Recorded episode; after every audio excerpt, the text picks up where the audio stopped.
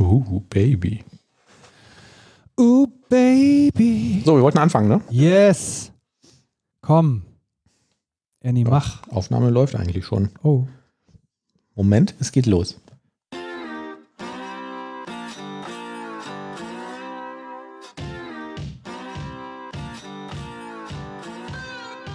Hello, hello, hello again. Hier sind wir wieder, die drei völlig normalen Softwareentwickler, Freiberufler, die sich geschworen haben, wir machen einen Podcast über .NET und der wird sagenhaft und ich würde sagen, das haben wir geschafft bis jetzt und heute machen wir es wieder. Links neben mir der Manuel der Wenk, rechts neben mir der Thomas der Krause und ich bin Oliver Vogel und heiße euch ganz herzlich willkommen. So, und jetzt geben wir Vollgas, bis das Essen kommt. Jawoll. Du heißt uns willkommen oder du heißt Oliver Vogel? Beides. Ah. Beides selbstverständlich. Welch köstlicher Scherz meinerseits. Köstlich, Ja. in der Tat. Was ist das Köstlichste, was ihr eigentlich die letzten Tage mal gegessen habt? Äh. ich glaube, ich habe in den letzten Tagen nichts Köstliches gegessen. Ofenpommes. Ofenpommes sind wirklich köstlich. Wir waren vor ein paar Wochen in Hamburg, da habe ich sehr, sehr gutes Sushi gegessen. Ich meine, die machen das bestimmt mit frischem Fisch, ne? Die haben das da mit frischem Fisch gemacht. War sehr teuer, aber auch sehr gut. Haben die Kabeljau verwendet oder Nee, nee. Eigentlich nicht. kann man Sushi mit Kabeljau machen oder ist das komisch? Mit rohem Kabeljau. Ich meine, roher Fisch ist roher Fisch, oder? Was habt ihr über Ostern gemacht? Ich möchte nochmal gerne auf dieses Kabeljau-Thema zurückkommen, Ich bevor wir wollte jetzt, das Thema wechseln und zu Ostern kommen. Dann komm, Ostern. Was Ich habt habe ihr? Ja. ich hab nichts gemacht. Wir waren in der Nähe von Koblenz. Ach ja, richtig. Wie war's? Oh, ganz, ganz schön. Wart Ja. ihr am Nürburgring zum Karfreitag? Nee, das, das haben wir nicht gemacht. War da ein großes Rennen oder was? Da äh, war auf jeden Fall ordentlich was los. Man kann bei YouTube Karfreitag Nürburgring eingeben und sieht irgendwie hunderte Unfälle und Prolls und so. Gerade in England und Holland ist das sehr beliebt, dann irgendwie am Karfreitag zum Nürburgring zu fahren. Warum macht man das? Warum riskiert man seine Karre und fährt die zu Schrott? An einem Karfreitag. Ich meine, ist Weil- das nicht bescheuert? Wahrscheinlich viele Leute sich irgendwie denken, boah, jetzt habe ich so ein geiles Auto gekauft, habe ich mir irgendwie so einen tollen M- M4 gekauft und jetzt Ja. will ich den einmal richtig, ähm, richtig ausfahren und das geht natürlich nur da. Und dann merkt man wahrscheinlich unterwegs so, dass einem dann vielleicht doch plötzlich das Talent ausgeht oder so, um damit durch eine Kurve zu fahren. Aber was sagt denn die Versicherung eigentlich dazu? Ich meine, wenn du jetzt da bist, ist das ein Vollkaskoschaden? Zahlt das überhaupt einer? Oder denken die sich so, ähm, ich bin, bin Ich doch glaube, nicht du bist bescheuert? da unversichert. Ja, Versicherungen haften da nicht. Das ist irgendwie, Das heißt, du das fährst gilt mit als deinem Teilnahme. M4 dahin, Ja. verschrottest den und bist dann 100.000 Euro los? ja, nicht nur das, du wirst ja dann, dann sperren die erstmal den Ring so, wenn da irgendwie die Teile auf der Strecke liegen. Das bezahlst du natürlich auch noch und dann kommt da der private Abschleppdienst vom Ring und schleppt dich da noch ab, das bezahlst du dann auch noch. Ähm, genau. mhm. Das ist doch eigentlich eine ziemlich bescheuerte Idee, oder? Ja, also es gibt auch viele Leute, die können das, ne? irgendwie so Semi-Hobby-Rennfahrer, aber man sieht da auch immer wahnsinnig viele, also kann ich wirklich empfehlen, so wenn man irgendwie am Wochenende nichts vorhat, einfach mal dahin fahren, kann man kostenlos auf dem Parkplatz am Brünnchen zum Beispiel fahren, äh, kann man irgendwie super parken und guckt sich das einfach mal an, wie da die Familienväter ihre Autos zersemmeln. Ist da nicht so ein kleines Restrisiko, dass vielleicht so ein äh, wild gewordener Reifen, der sich irgendwie gelöst hat, dann deine Richtung bewegt? Ja, das ist schon, also ja, klar gibt es da immer ein Restrisiko, aber es ist schon relativ sicher. Die haben ganz hohe, es gibt so Vorschriften von der FIA, von der Organisation, die da irgendwie Rennen ausrichtet und da sind sehr hohe Fangzäune auf der Außenseite, die auch irgendwie, also wenn da irgendwie ein Auto gegenkracht, dass da irgendwas durchkommt, ist relativ unwahrscheinlich. Kannst natürlich nie ausschließen, aber während so einem Hobbyrennen äh, oder so einem Hobbywochenende eher nicht. Glaube ich nicht. Habe ich noch nie von gehört. Fahren da auch Elektroautos. Bestimmt. Mhm. Ich habe mich über Ostern mit Swift beschäftigt, mit der Programmiersprache von Apple, die Nachfolger von Objective-C ähm, ist. Gehört das denn hier in dem Podcast? Lass uns doch lieber in unserem Apple-Podcast machen. Das klingt so ein bisschen blasphemisch jetzt, also muss ich auch sagen. Warum? Ja, wir sind ein .NET-Podcast und kein Ja, aber das Fazit, das ich irgendwie daraus gezogen habe, ist, dass das eigentlich auch schon ein .NET-Klon ist. Also alles, was du da irgendwie siehst an Konzepten und so, ist halt eine, eine objektorientierte, moderne Programmiersprache. Und ähm, alles, was man da irgendwie sieht, denkt man sich, ah, guck mal, das ist, äh, das sind Extension Methods in .NET und das ist das in .NET und so. Das Einzige, was die halt von Anfang an haben, sind äh, ähm, das, was bei .NET Nullable Reference Types ähm, heißt, was du extra aktivieren musst, haben die halt von Anfang an eingebaut. Aber ansonsten ist das schon sehr ähnlich. Mhm. Aber das, ähm, ich finde, es macht Spaß, sich das irgendwie anzugucken. Es gibt auch ganz coole, kostenlose ähm, Lernprogramme und äh, Videos und so von Apple. Und falls das jemand mal machen möchte und da irgendwie gar keinen Zugang zu hat, man könnte sich jetzt theoretisch ähm, für relativ schmales Geld, also ich sag mal so 500 Euro, so ein Mac Mini kaufen, was echt ein schneller Rechner ist. Und die Besonderheit für mich ist da so ein bisschen, dass man mit dem macOS das Xcode dazu bekommt, was quasi das Visual Studio von Apple ist. Und das ist wirklich eher wie Visual Studio, also mehr wie Visual Studio als, als Visual Studio Code oder so. Das ist schon echt eine Full Feature, objektorientierte äh, ähm, IDE mit Simulator für alle Apple-Geräte und ähm, ja, schon eine coole, mächtige IDE. Kann man damit sehr schön ausprobieren. Ja, mir hat Spaß gemacht. Ich weiß jetzt nicht genau, was ich damit anfangen soll. Das ist doch die Aber Hauptsache. Was hast du denn für eine coole App gesehen. damit programmiert? Ach, ähm, ich bin ja, mein, mein immer äh, ähm, Bastelprojekt aller Zeiten ist äh, für den Segelclub, in dem wir segeln, da finden ab und zu Regatten statt. Und so eine Regatta ähm, muss man halt irgendwann auswerten. Es gibt da so eine relativ kompliziertes Vergleichsverfahren. Wenn jetzt unterschiedliche Boote gegeneinander segeln, dann haben die alle so eine eigene Bewertungsskala, weil ein Boot halt sch schneller ist als das andere. Und ähm, das ist quasi wie so ein Handicap beim Golf oder so. Also damit werden die dann, ähm, ich sag mal, auf den, auf den gleichen Faktor wieder runtergerechnet. Ne? Du segelst jetzt eine Minute und hast aber irgendwie so, ein, so eine sogenannte Yardstick-Zahl von, ich sag mal, zwei. Ähm, und dann wird das halt gewertet wie zwei Minuten, ne? weil dein Boot halt irgendwie besonders schnell ist zum Beispiel. Und das machst du idealerweise mit so einer Software. Und es gibt eine Standardsoftware dafür, die ist irgendwie mit Delphi geschrieben, so eine Windows-Software. Die ist ähm, nicht so gut. also das sieht halt aus wie, früher die Programme so aussahen, so mit Visual Basic zusammengebaut oder so. Vollkommen chaotisch, kein Mensch weiß, wie das eigentlich funktioniert. Und ähm, ja, da ähm, bastel ich halt immer irgendwie rum. Wenn ich irgendwas Neues ausprobiere, irgendwelche APIs schreibe oder so, dann mache ich das damit. Und wenn jetzt so eine Regatta stattfindet, dann bist du, gibt es so eine Art Schiedsrichter, der ist auf dem Regatta-Boot auf dem See und der misst jetzt die Zeiten und so. Mhm.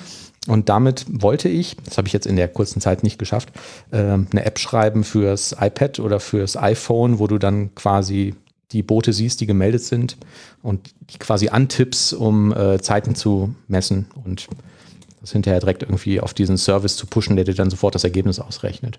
Warum hast du das nicht mit Blazor gemacht? Ja, um ehrlich zu sein, zweifle ich auch immer so ein bisschen da dran. So. Ja.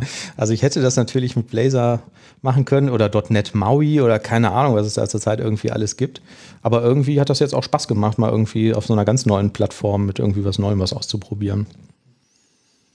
Aber wenn man sich damit beschäftigt, merkt man auch ganz schnell, das ist halt alles auch irgendwie die gleiche Scheiße, ne? Macht aber trotzdem Spaß. Also Thomas, kauf dir mal einen Mac. Ja, ich weiß nicht. Nicht? Nee. Hm, verstehe. Du bleibst aber, bei .NET. Ja, aber ich habe tatsächlich auch ähm, letzte Woche ein bisschen rumgecodet, äh, hobbymäßig. Und äh, das Ganze aber mit äh, ChatGPT, das wäre vielleicht auch eine Möglichkeit gewesen, wie du es vielleicht doch äh, fertig bekommen hättest. Mhm, ja. Das war nämlich eine ganz coole Erfahrung. Und zwar wollte ich eine Erweiterung schreiben für Visual Studio Code. Das war auch etwas, was ich noch nie im Leben vorher gemacht habe. Also mhm. ich wusste gar nicht, wo ich, wo ich anfangen soll. Ja. Ähm, auch insgesamt habe ich noch nie eine Erweiterung für Visual Studio äh, oder für irgendeine Idee geschrieben. Mhm. Und das hat äh, ziemlich cool funktioniert. Also was diese Erweiterung machen sollte, ist, ähm, die sollte GPT-4 quasi in äh, Visual Studio Code reinbringen auf eine bestimmte Art und Weise. Und zwar mit äh, sogenannten Code Brushes. Ähm, das heißt, was ich haben wollte, ist, du kannst im Editor irgendwas auswählen, ein Stück äh, Code und dann sagen, aus einer Liste von äh, meinen Custom Brushes, ich habe hier einen Brush für ähm, Fix mir die Bugs oder füge Code-Kommentare hinzu, also für bestimmte Funktionen und ich drücke die dann, der sendet quasi den Code zu, ähm, zu äh, GPT-4 mhm. zusammen mit einer Anweisung, die halt in diesem Brush hinterlegt ist. Und das Ergebnis davon wird dann wieder im Editor direkt zurückgepastet. Die Idee habe ich mir so ein bisschen abgekupfert äh, von der ähm, Copilot Labs Erweiterung in Visual Studio Code. Die kann nämlich sowas schon in der Art, aber das ist ein bisschen umständlich. Erstens kann man da keine eigenen Brushes so definieren und das arbeitet auch ähm, ja, nicht so direkt mit dem Editor zusammen. Du musst dann, ähm, du kriegst irgendwie diesen Code angezeigt, musst dann aber selber noch extra kopieren und wieder pasten mhm. in den Editor und das war mit alles so umständlich.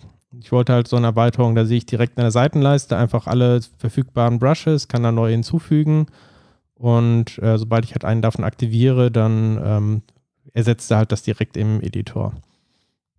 Cool. Und was ich dann gemacht habe, ähm, ich weiß ja, wenn ich jetzt ChatGPT frage nach äh, GPT-4, das kennt er ja noch nicht, das wurde ja quasi ähm, zeitgleich äh, mehr oder weniger entwickelt. Ähm, deshalb habe ich dann einfach so eine ähm, API-Spezifikation von der ähm, OpenAI-Webseite genommen, habe die reingepastet in ChatGPT und habe gesagt, okay, hier ist eine API-Spezifikation. Ich möchte jetzt in Visual Studio ähm, Code-Erweiterungen haben, die halt diese Funktionalitäten hat. Mhm.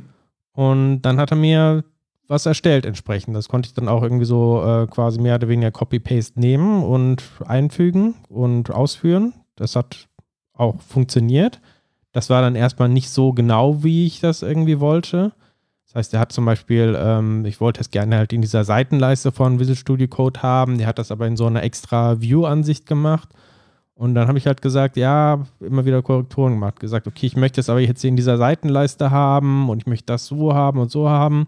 Und habe immer Antwort bekommen, ah, okay, wenn du es in der Seitenleiste haben willst, dann ändere hier die Funktion so ab, mach das so. Und Ach. es war echt, also hat Spaß gemacht, so zu programmieren. Wie gesagt, ich kannte jetzt diese Konzepte von Visual Studio Code überhaupt nicht, ähm, wie man so eine Erweiterung macht. Und mhm. das war echt hilfreich. Also sonst hätte ich bestimmt äh, viel länger dran gesessen. Aber du musst und, das natürlich trotzdem schon noch einigermaßen verstehen, was der dir da generiert, ne? um das auch irgendwie bewerten zu können. So, ja, so halb. Manchmal kommen dann, waren da vielleicht so kleine Fehler drin, die konnte ich jetzt direkt irgendwie beheben. Ähm, manchmal habe ich einen Compiler-Fehler bekommen, habe einfach den Compiler-Fehler Copy und Paste in ChatGPT reingemacht und habe mhm. dann eine Korrektur bekommen. Ähm, also war schon hilfreich, das jetzt irgendwie verstanden zu haben. Ähm, aber so bekloppt, ne? primitive Anwendungen kannst du, denke ich, auch als Nicht-Entwickler da, da machen. Mhm.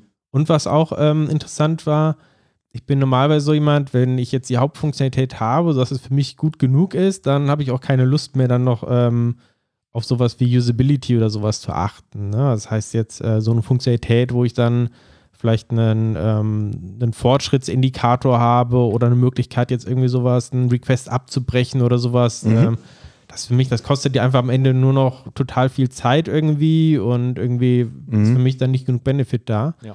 Aber dadurch, dass ich einfach nur schreiben müsste, ja, ich äh, hätte jetzt gerne irgendwie auch noch so in der Statusleiste, dass dann irgendwie so ein, so ein Progress-Indikator da angezeigt wird, ne? Und mhm. äh, möchte jetzt irgendwie Möglichkeit haben, das zu canceln. Und er hat mir einfach nur gesagt, okay, dann fügt noch diese Funktion hinzu und ändere das, war es halt total easy, ne? Und dann habe ich das halt auch alles quasi gemacht. Ja, witzig. Ich habe jetzt ähm, auch ähm, in den letzten Wochen mir tatsächlich, wir haben schon häufiger darüber gesprochen, GitHub Copilot ähm, installiert. Vielleicht nochmal kurz bevor du ja. zur Copilot gehst, nur noch, um das abzuschließen. Ähm, ich habe den nämlich tatsächlich dann auch veröffentlicht ah. im Visual Studio Code Marketplace. Das heißt, die kann man sich jetzt Was auch, nimmst äh, du dafür? Kostenlos installieren. Ach, guck.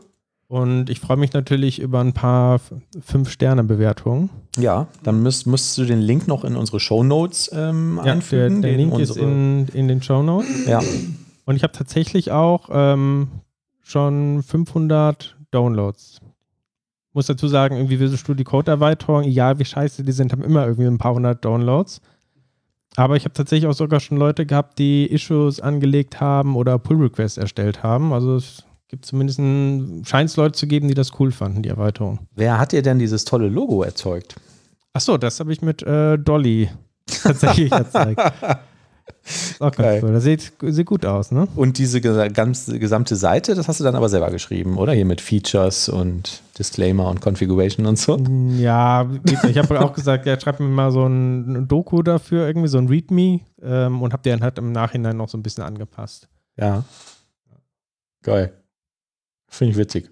Installiere ich mir morgen sofort. Ja. Kann ich das bewerten, bevor ich es installiere? Nein, das wäre ja. Völlig unseriös. Ja, genau. Ich wollte noch kurz äh, ähm, erzählen, ich habe äh, Chat, ähm, was habe ich gesagt? Äh, GitHub äh, Copilot installiert als Plugin für JetBrains, also für Wider jetzt in dem Fall. Ach, das Und, gibt's auch. Ähm, habe das eine Woche lang benutzt. Ich habe es jetzt wieder deinstalliert. Ähm, also ich hatte mir ähm, testweise so eine Copilot for Business Lizenz ähm, geschossen und ähm, also ging vor allen Dingen darum, dass ich natürlich nicht den äh, Source Code von irgendwelchen Projekten, an denen ich irgendwie arbeite, für Kunden da irgendwie hochladen will. Und die machen halt sehr viel Werbung damit, dass das das Abo ist, was du dann nehmen musst, wenn du irgendwie ähm, Privacy haben willst oder irgendwie Vertraulichkeit dieses Source Codes, den du damit bearbeitest.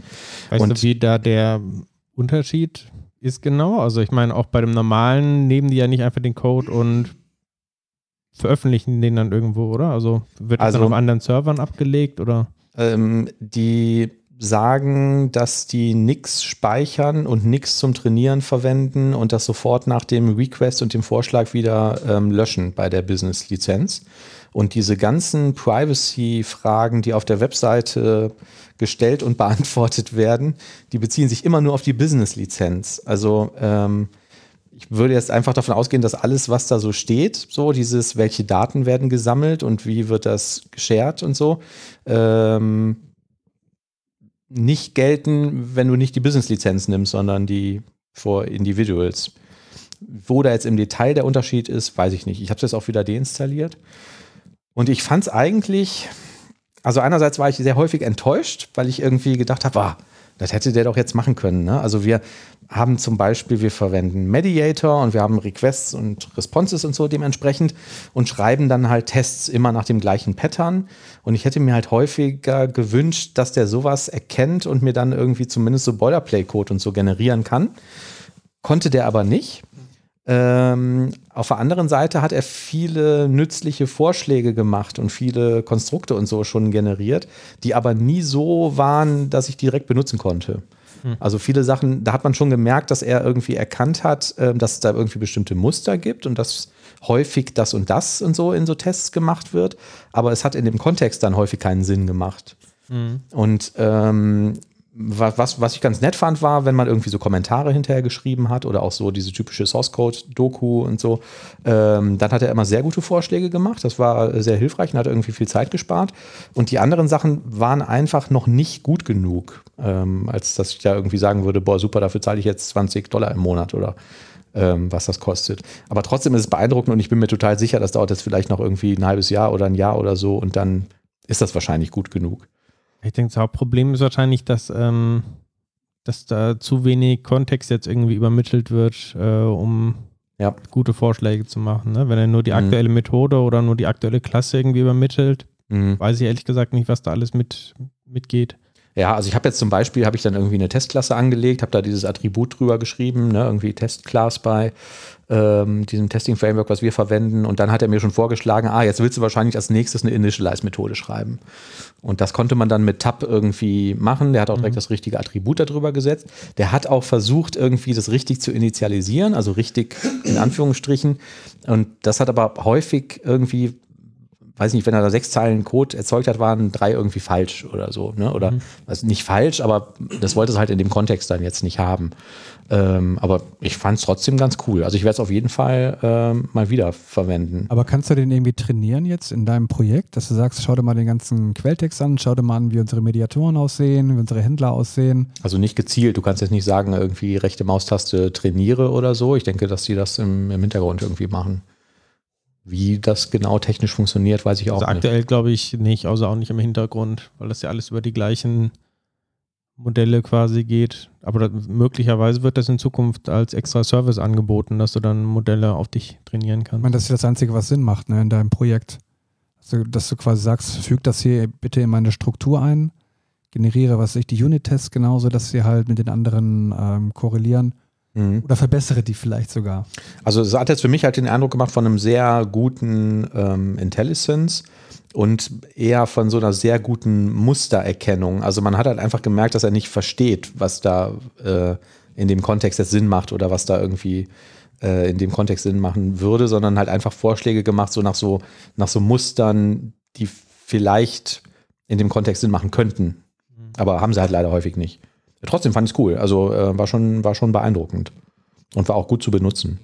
Ich glaube aber auch, die aktuellen Copilot-Versionen, die man bekommt, die sind noch auf diesem Codex-Modell, was auf äh, GPT-3 quasi basiert, also noch nicht auf dem allerneuesten. Das Mhm. heißt, das könnte sein, dass das auch dann nochmal mit dem Copilot X, was wir in der letzten Folge besprochen hatten, äh, besser wird. Mhm. Ja, also ich habe auch immer wieder äh, kleine Erfolge gehabt. Ähm, die waren halt äh, dann auch ganz cool. Dann habe ich immer wieder Kollegen über Slack geschickt, geschickt, so, guck mal, das hat er jetzt erzeugt und das hat er gemacht und so. In den Zeitraum, in dem ich das in Slack gepostet habe, hätte ich es auch äh, irgendwie programmieren können oder so. Aber also mitunter war ich ganz begeistert und dann war ich aber auch häufig irgendwie so ein bisschen enttäuscht davon, dass das ähm, dann doch noch relativ schwach war. Aber ja, ich glaube schon, dass das in Zukunft wird das wahrscheinlich standardmäßig in so IDEs eingebaut werden. Ne? Oder in dieses Intelligence reinwandern. Ja, und was ich bei Visual Studio Code ganz praktisch finde, wenn man das Copilot aktiviert, ähm, du hast ja normalerweise, drückst du irgendwie die Tab-Taste, um den Vorschlag zu akzeptieren und dann kannst du eigentlich nur entscheiden, willst du irgendwie alles haben oder nichts. Ja. Du hast ja selber gesagt, manchmal sind irgendwie so, Mhm. drei Zeilen irgendwie gut und der Rest ist irgendwie scheiße. Ja. Du kannst in Visual Studio Code durch Steuerung und dann mit dem nach rechts Pfeil kannst du quasi so tokenweise die Sachen Ah, akzeptieren. Und das ist echt ähm, manchmal ziemlich praktisch. Ne? Dann hast du Mhm. zumindest um den Anfang kannst du übernehmen und dann schreibst du wieder ein bisschen was eigenes. Mhm. Ja, die Wider-Integration war leider auch nicht perfekt. Also er macht dann irgendwie einen, Vorschlag erstmal, während du tippst. Das ist dann ausgegraut. Ähm, dann kannst du auf Tab drücken, dann übernimmt er das. Und dann kannst du auch damit arbeiten und das editieren. Aber ähm, ich hatte häufig den Fall, dass die IDE nicht gecheckt hat, dass da jetzt gerade Code eingefügt war. Also der war dann immer noch ausgegraut dargestellt und ich konnte da drin rumfummeln, aber das hat häufig ähm, irgendwie so, keine Ahnung, mitunter auch irgendwie 30 Sekunden oder eine Minute gedauert, bis die IDE irgendwie registriert hat, ach, da ist ja jetzt irgendwie neuer, neuer Code hinzugefügt und ich muss das jetzt mal parsen und Syntax-Highlighting machen und so. Ähm, das liegt aber mit Sicherheit an, an, der, also an, an der Integration äh, in diese JetBrains IDEs. Das kann man bestimmt noch irgendwie cleverer äh, machen. Gab es da nicht eine neue Rider-Version? Oh ja, vielen Dank für den galanten Übergang. Ähm, eine neue Rider-Version hat das Licht der Welt erblickt. Ähm, genau, ja, ähm, 2023.1. Sie machen ja, also das Ziel ist, glaube ich, immer, dass die vier Releases im Jahr machen wollen, was sie manchmal auch nicht schaffen und dann bleibt es halt da irgendwie stehen. Also das ist jetzt das erste Release aus 2023 und es gibt wieder irgendwie einen Haufen Updates. Ihr habt eine neue UI gehabt, ne? Die konntest du testhalber. Die hatten schon beim letzten Update so eine neue UI, die im Beta-Modus ist. Sie ist jetzt immer noch im Beta-Modus. Die kannst du aktivieren, wenn du möchtest. Ich habe das gemacht. Ja, habe ich habe auch Kollegen, die arbeiten damit. Ich finde auch, das sieht irgendwie ganz, ganz nett aus. Also es ist irgendwie lesbarer alles, ne? Das Mhm. andere war ein bisschen so klein und so und das ist jetzt irgendwie nicht mehr so gedrungen. Mhm. Ja, du kannst das jetzt auch stufenlos skalieren und so. Also es ist schon, ähm, glaube ich, ähm, ganz nett.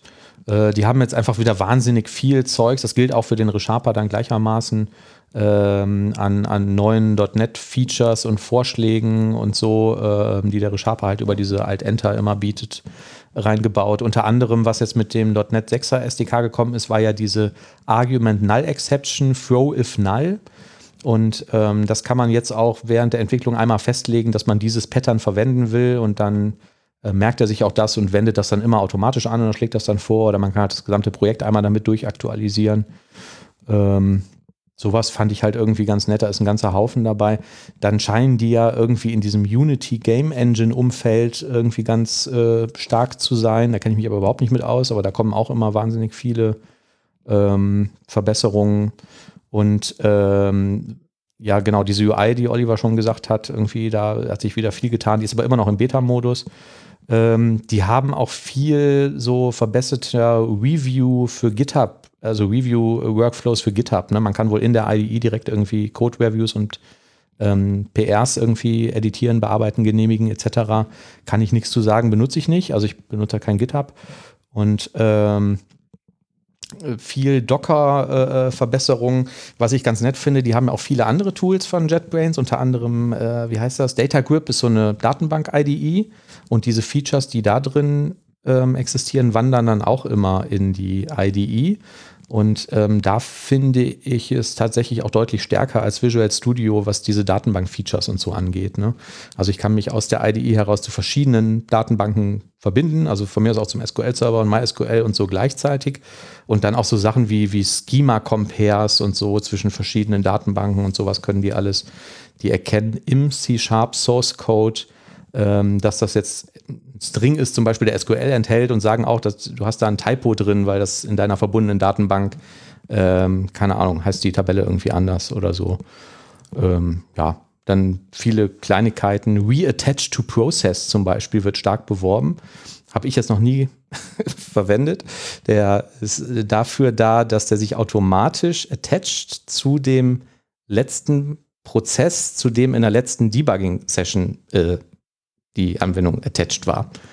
Äh, keine Ahnung, mag sein, dass das Leute so benutzen. Äh, Mache ich nicht. Ja, genau. Wenn man so ein Abo hat, kann man es updaten. Hat auf jeden Fall funktioniert und keine Probleme bereitet.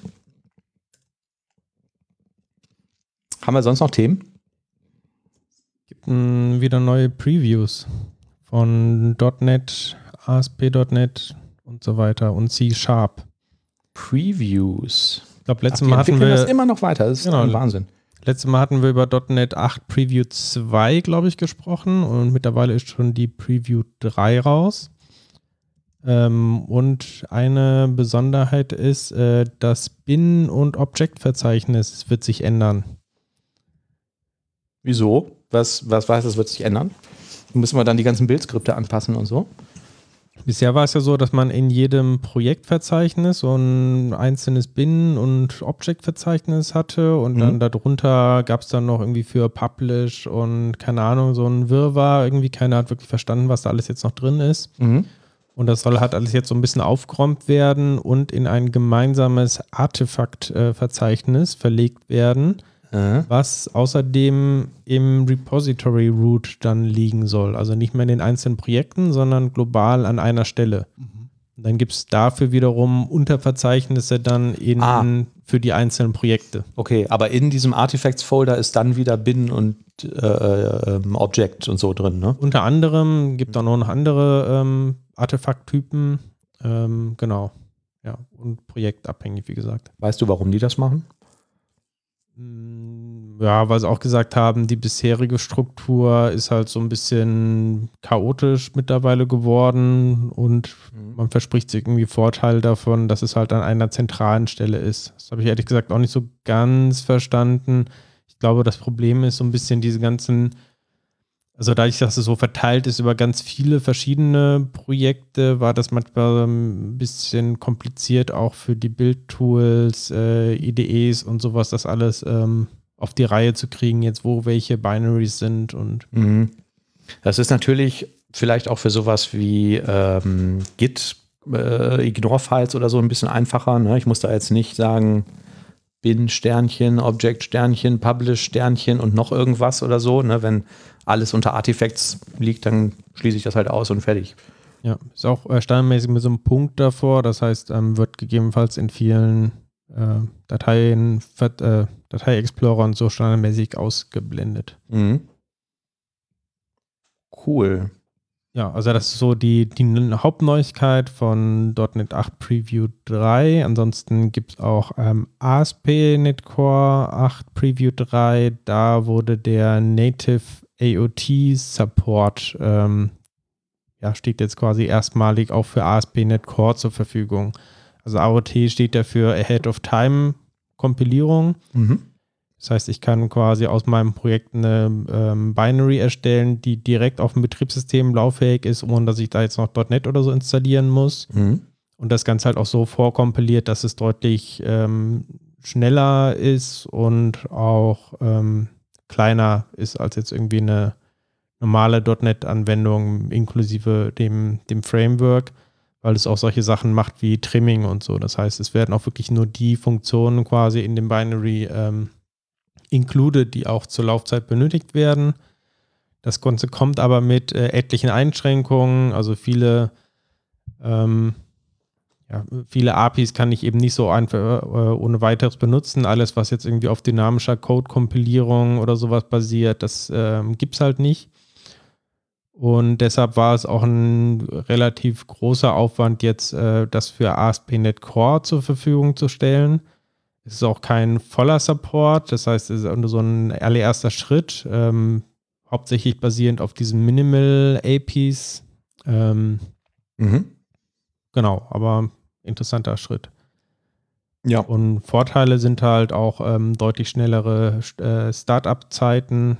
Ähm, das heißt, ich starte das, das Ding einfach und es ist direkt da quasi, ohne dass man noch eine Verzögerung merkt. Mhm. Schneller, wie gesagt, kleiner. Cool. Ja. Genau, ja, ist jetzt Preview 3. Ne? Wir hatten, glaube ich, beim letzten Mal schon gesagt, das wird auch wieder so eine Long-Term-Support-Version. Also es lohnt sich im Zweifelsfall auf jeden Fall darauf irgendwann mal umzustellen. Mhm. Soll dann in diesem Jahr ähm, vermutlich im November erscheinen, schreibt Microsoft aktuell.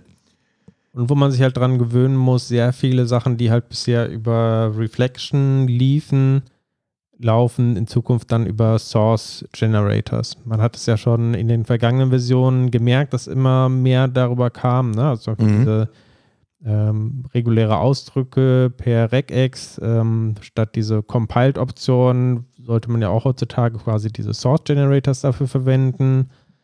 Ähm, jetzt in der, dieser neuesten Preview gibt es auch Source Generators für die Konfiguration, was auch quasi bisher immer nur bei Reflection lief, also dieses ähm, I-Configuration, I-Options und so weiter und das Binding zwischen denen. Genau, und äh, viel, viele andere Sachen. Seid ihr eigentlich gut in Regex schreiben? Ja. Ja, schade. Und du, Oliver? Ja, das Nötigste hat man so drauf, ne? Ja. Okay. Aber ähm, ich glaube, bei sowas kann doch ChatGPT auch ganz gut helfen, oder? ja, ich hoffe. Ja, ich bin da wahnsinnig schlecht drin. Ich muss ja jedes Mal mit irgendwelchen Online-Tools erstmal so ein bisschen rumfummeln und so, bis das so funktioniert, wie ich das gerne haben will. Ich kenne auch Kollegen, die irgendwie die komplexesten Sachen so runterhacken. Ich habe das, weiß ich nicht, vielleicht habe ich das irgendwie das, das innere, die innere Funktionsweise von Regular Expressions einfach nicht, nicht begriffen oder so. Da wird es wahrscheinlich ranliegen. Man darf die auch nicht zu kompliziert machen. Ne? Du blickst nachher selber nicht mehr dadurch. Ja. ja das ja. endet dann quasi darin, dass man diesen ganzen regulären Ausdruck dann irgendwann wegschmeißt. Mhm und nochmal von vorne anfängt. Ja, wir haben jetzt auch im Application, äh, also im API-Management von Azure irgendwie ein paar Policies, wo regulare Ausdrücke drin sind, die dann nochmal irgendwie besonders escaped werden müssen, damit die da irgendwie überhaupt richtig verwendet werden können. Und wenn ich da drauf gucke, denke ich mir auch häufig, hä? Und muss das dann erstmal rauskopieren und un unescapen und irgendwie gucken, was das Ding eigentlich macht. Also ja, so besonders lesbar ist das ja eigentlich nicht so, ne? Nee. Aber hat um, sich durchgesetzt. Und wir haben halt auch nichts Besseres, ne? Ja, das ist, das ist das Problem, ne? Also, ja, genau. Ja, leider. Also wir, wir gucken ja irgendwie, äh, hoffentlich irgendwie alle drauf, dass Code irgendwie möglichst lesbar und wartbar und verständlich bleibt und so. Und dann schleichen sich das, schleicht aber doch sowas wie Regular Expressions da rein. Vielleicht sollten wir da mal was Besseres schreiben. Ja. Die nächsten Ostern vielleicht. Ansonsten ASP.NET Core. Es gibt auch noch Updates zu dem Thema Authentication und Identity. Ich bin mir nicht mehr ganz sicher, ob wir in der Vergangenheit darüber gesprochen haben, aber da sind halt auch einige Verbesserungen geplant. Also dieses ganze Thema ähm, Authentication war in ASP.NET Core klassisch sehr stark so Cookie-basiert und mittlerweile ähm, mhm. ist ja sehr viel läuft ja token-basiert und deshalb sollen da halt einige Verbesserungen gemacht werden, um das mehr in den Vordergrund zu stellen. Das, mhm. ähm, also ein Beispiel, ähm, es war wohl bisher so, wenn man für ähm, speziell für Spa-Anwendungen ähm, haben die Standard-Templates waren immer basierend noch auf dem Identity-Server und der soll halt bei diesen Templates auch in Zukunft dann rausfliegen. Stattdessen kann man alles, was man dafür wohl braucht, ist dann direkt in .NET mit drin. Ah ja, ja, ja. Okay. Aber an sich gefiel mir das in der Vergangenheit ganz gut, wie das so insgesamt implementiert war, auch mit Policies und so. Das fand ich eigentlich schon ganz cool. Da bin ich ja mal gespannt, ob sich da irgendwie was Relevantes noch dran ändert. Weißt du, da hat man es ja. einmal halbwegs verstanden und jetzt Genau, direkt mit neuen genau, da hat man sich einmal irgendwie zwei Wochen Zeit Scheiße. genommen, weil sich keiner damit auskannte im Projekt und sich da irgendwie detailliert eingearbeitet und dann, naja, ändert es man wieder. Und äh, zuletzt noch C-Sharp 12 ähm, Preview sind ein paar neue Sachen dazu gekommen, die es dann sehr wahrscheinlich auch in die Finalversion schaffen werden. Das ist dann wahrscheinlich das, was mit .NET 8 irgendwie erscheint. Genau. Ne? Mhm. Und zwar einmal Primary Constructors für äh, Klassen. Primary Constructors, das ist das, was für, äh, für Record-Typen schon eingesetzt wurde, dass man also ähm, quasi einen Konstruktor definieren kann, indem man einfach nach dem Namen der Klasse ähm, Mhm. mit, mit Klammer auf irgendwie die äh, Parameter beschreiben kann. Ja. Und die stehen dann, also im Fall von Records äh, sind die auch automatisch dann, werden die zu Properties der, ähm, der, des Records. Mhm. Bei Klassen wird es nicht so sein, sondern die stehen dann einfach quasi im Kontext der Klasse als ähm, ja, Parameter zur Verfügung. Verstehe ich nicht. Im Kontext der Klasse als Parameter. Äh, stell dir vor, du hast eine, eine Klasse und du machst dann halt, äh, benutzt halt diese Syntax, um Ja. dann ähm, Also ich schreibe irgendwie eine Klasse Customer und ähm, direkt hinter dem Class Customer mache ich irgendwie ru- runde Klammer auf und zu. Und Da brauchst du irgendeinen I, bla bla, Service Provider oder sowas, irgendwas, was da vielleicht reinkommt, ähm, irgendeine Dependency. Mhm. Und irgendwo in der Klasse möchtest du ja darauf zugreifen quasi. Mhm. So, und die steht dann halt quasi äh, überall innerhalb der Klasse zur Verfügung, quasi wie ein Feld quasi, was dafür angelegt wurde. Ja. Ähm, und ja, Aber es ist keine, ich kann keine Public Property irgendwie über diesen Weg äh, ähm, hinzufügen, ne? wie bei Dafür Records. Ne? ich Das halt ist der Unterschied. selber eine Property anlegen. Die könnte ich natürlich dann wieder zuweisen quasi, ähm, Mhm. zuweisen lassen über dieses, ähm, über den Parameter, den ich da reingebe. Mhm. Aber es gibt da keinen Mechanismus wie bei Records. Trotzdem, ja, spart es ein bisschen Schreibaufwand dann. Meint ihr eigentlich, dass wir irgendwann so an diesen Punkt geraten, wenn wir irgendwie sagen, boah, hey, das neue Zeug gucke ich mir überhaupt nicht mehr an? Es gibt hier schon wieder eine neue Syntax und da noch irgendwie Das eine habe ich Abkürzung mich dafür. gerade und auch so. schon gefragt. Ne? Also manche Sachen sind ja wirklich praktisch. Bei manchen, also ich schaue mir das gerade mit diesen Primary Constructors an, frage ich mich, ob das wirklich am Ende des Tages hilfreich ist. Ja, wahrscheinlich schon, aber alles, was da irgendwie kommt, erhöht halt die Komplexität. Ne? Ja, das meine ich Also halt, wenn du ne? dir dann Also- irgendwie so ein, so ein C-Sharp-Grundlagenbuch äh, ähm, kaufst so und musst das alles irgendwie erklären, das wird natürlich immer dicker. Ja, ich meine, es ist schon irgendwie hilfreich ne?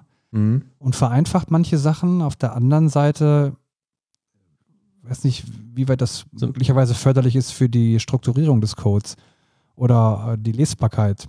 Also das Prinzip kenne ich so schon auch aus äh, TypeScript. Da finde ich das eigentlich ganz cool gelöst. Vor allem ähm, kannst du einfach, ähm, indem du ein Public oder Private halt davor schreibst, dann ähm, festlegen, ob das jetzt zu einem eben öffentlichen Feld werden soll oder halt eben nur privat zur Verfügung steht. Ne? Mhm. Und ich glaube, über so eine Systematik hätte man sich vielleicht dann auch ja, mit ein bisschen Hirnschmalz irgendwie so das ähm, Records irgendwie sparen können, ne? wenn man es einfach Mhm.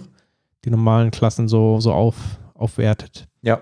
So gut, hat natürlich auch noch ein paar andere ähm, äh, Vorteile, die Records, aber Aber ich meine, ich meine, es werden jetzt hier alle möglichen sprachlichen Raffinessen irgendwie erstellt, ne? Und teilweise sind die auch wirklich ganz praktisch und ganz gut. Aber die Projekte sind halt mitunter trotzdem chaotisch. Also ich meine, toll, dass wir hier ja so, so gewählt ausdrücken können.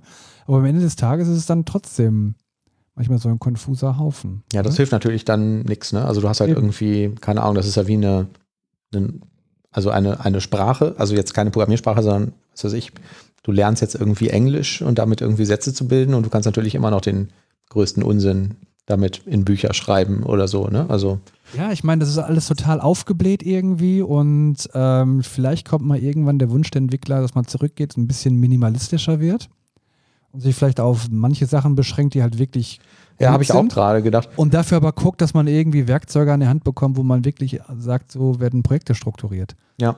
Und so kann man besser testen. Habe ich auch gerade gedacht. Ne? Und man baut ja dann irgendwie immer neue Sachen dazu. Ich kenne das irgendwie noch von C damals. Also überhaupt Plus war ja schon irgendwie für viele C-Puristen Blasphemie. Es gab so Objekte. Dann kamen da ja noch irgendwie Generics und Templates und alles Mögliche dazu, was auch alles so ein bisschen da reingebaut war, nicht von Anfang an drin war. Und dann kam aber irgendwann, keine Ahnung, Java oder so und dann gesagt, ah, okay, da ist das jetzt einmal neu gemacht und sehr ähnlich zur vorherigen Syntax, aber halt mit diesen Konzepten durchgehend.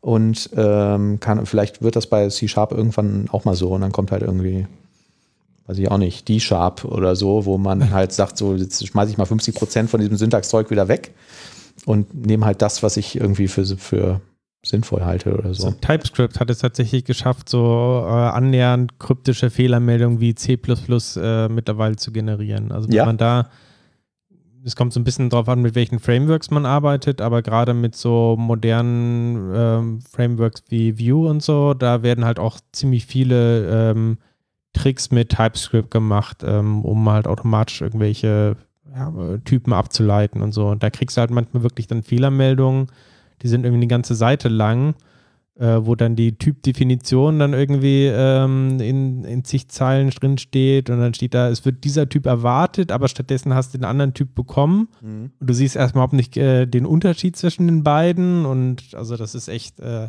Ja. Ich meine, ich überlege mal immer, klar, es ist jetzt super, dass ich jetzt nicht 50 Zeilen Code brauche, sondern vielleicht 20 oder, oder, oder 15 Zeilen auf Code ähm, dasselbe programmieren kann damit. Aber letzten Endes steckt da doch nicht die Zeit drin. Ne? Steckt nicht die Zeit drin, ob ich jetzt 50 Zeilen Code programmiere oder 15. Die Zeit ist nach, steckt nachher da drin, dass keiner mehr durch den Code irgendwie durchgucken kann. Keiner mehr durchblickt und die Komplexität vielleicht, äh, ja, ich meine, das klassische Projektgeschehen, ne? Da steckt doch die Zeit drin am Ende. Und ob ich das jetzt so oder so programmiere, ich meine, da spare ich mir vielleicht eine halbe Stunde Arbeit oder eine Stunde.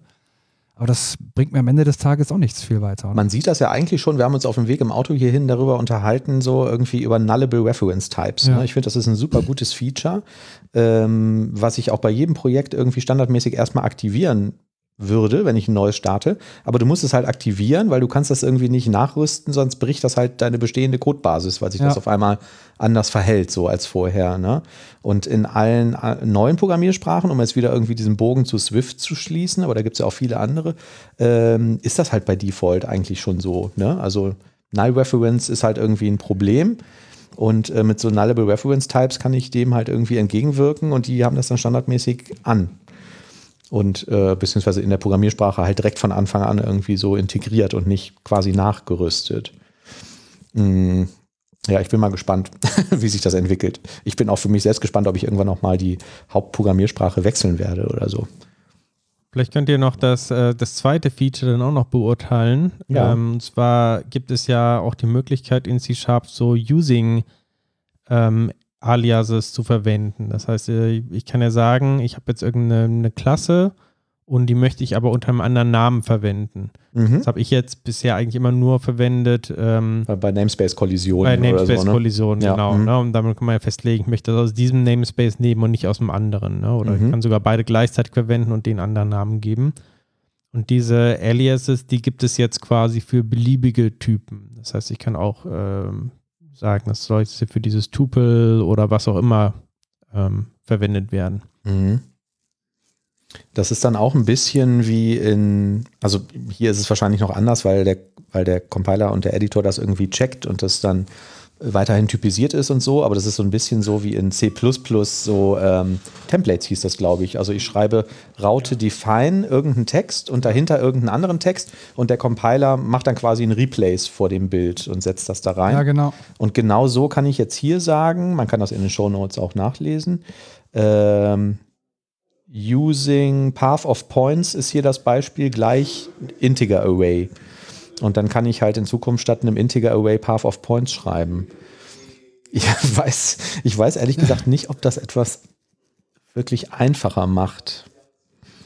Keine Ahnung. Also hier ist noch ein anderes Beispiel. Da, da wird gesagt, using database int ist gleich int Fragezeichen. Und jetzt könnte ich vielleicht hingehen aus irgendeinem Grund und sage irgendwie später, jetzt ist mein Database int aber auf einmal ein Objekt vielleicht oder äh, ein Decimal Fragezeichen oder ein GUID Fragezeichen. Aber ich habe es jetzt vorher Database int genannt. Das Ja, ich meine, weißt du, ja. ist ganz nett, aber mir kommt es so vor, als wenn man sich sagt, so, boah, jetzt, was für ein Scheiß können wir jetzt noch raushauen irgendwie, ne? Und irgendwie noch einen draufsetzen. Ich Ja. verwende für sowas, wenn ich das mal irgendwie sowas was ähnliches brauche, verwende ich tatsächlich ähm, Records. Also dann würde ich in der Klasse irgendwie einen Record erzeugen, der diese Properties hat. Gut, es sind dann halt Properties und hier ist es im Prinzip ein Datentyp oder ein Tuppel oder so, ne? Ja, keine Ahnung, was hältst du davon, Thomas? Ich finde das alles scheiße. Sehr gut. Ja. Haben wir noch Themen? Ich glaube fast, wir sind durch. Oder? Ja, wir sind, äh, wir haben wieder genug Futter geliefert. Das kann man sich jetzt alles im Detail nochmal durchlesen. Äh, Meinungen gerne ähm, in den Chat auf unserer Webseite devcouch.de. Da kann man über den ganzen Zinnober diskutieren. Und, Und äh, nicht die, die fünf Sterne für die Visual Studio Code Erweiterung. Ach, vergessen. wir hätten fast vergessen. Erinnert ihr euch noch äh, dran, wie wir damals auf dieser Apple-Messe waren und äh, äh, mit Steve Jobs gesprochen haben? Zum ähm, Abschluss vielleicht. Das können wir nochmal einspielen eben, ne? Moment. Absolutely. Hello there, Manuel, Oliver, and Thomas. This is Steve Jobs saying thank you for all of your hard work in producing the Dev Couch podcast. I know just how much effort goes into creating content like this, and I'm incredibly impressed by the quality of work you three are doing. Your dedication to technology and innovation is truly inspiring, and it's an honor to be a part of your program in this small way. Keep up the good work, and all the best to you. Tja. Danke, danke. Ja, das war schon, das war damals schon sehr bewegend. Ne? Ja, also, ja, ähm, ja. Du hattest da Tränen in den Augen. Ja, ich, jetzt auch gerade habe ich Tränen in den Augen, wo ich das, wo ich das gehört habe. Ja. Es war ein toller Typ, es war ein toller Tag. Auf jeden Fall. Ja. So ist es halt, ne? In diesem Sinne sagen wir Tschüss, bis zum nächsten Mal, oder? Bis zum nächsten Mal. Tschüss. Tschüss. Ciao. Ciao. Tschüss.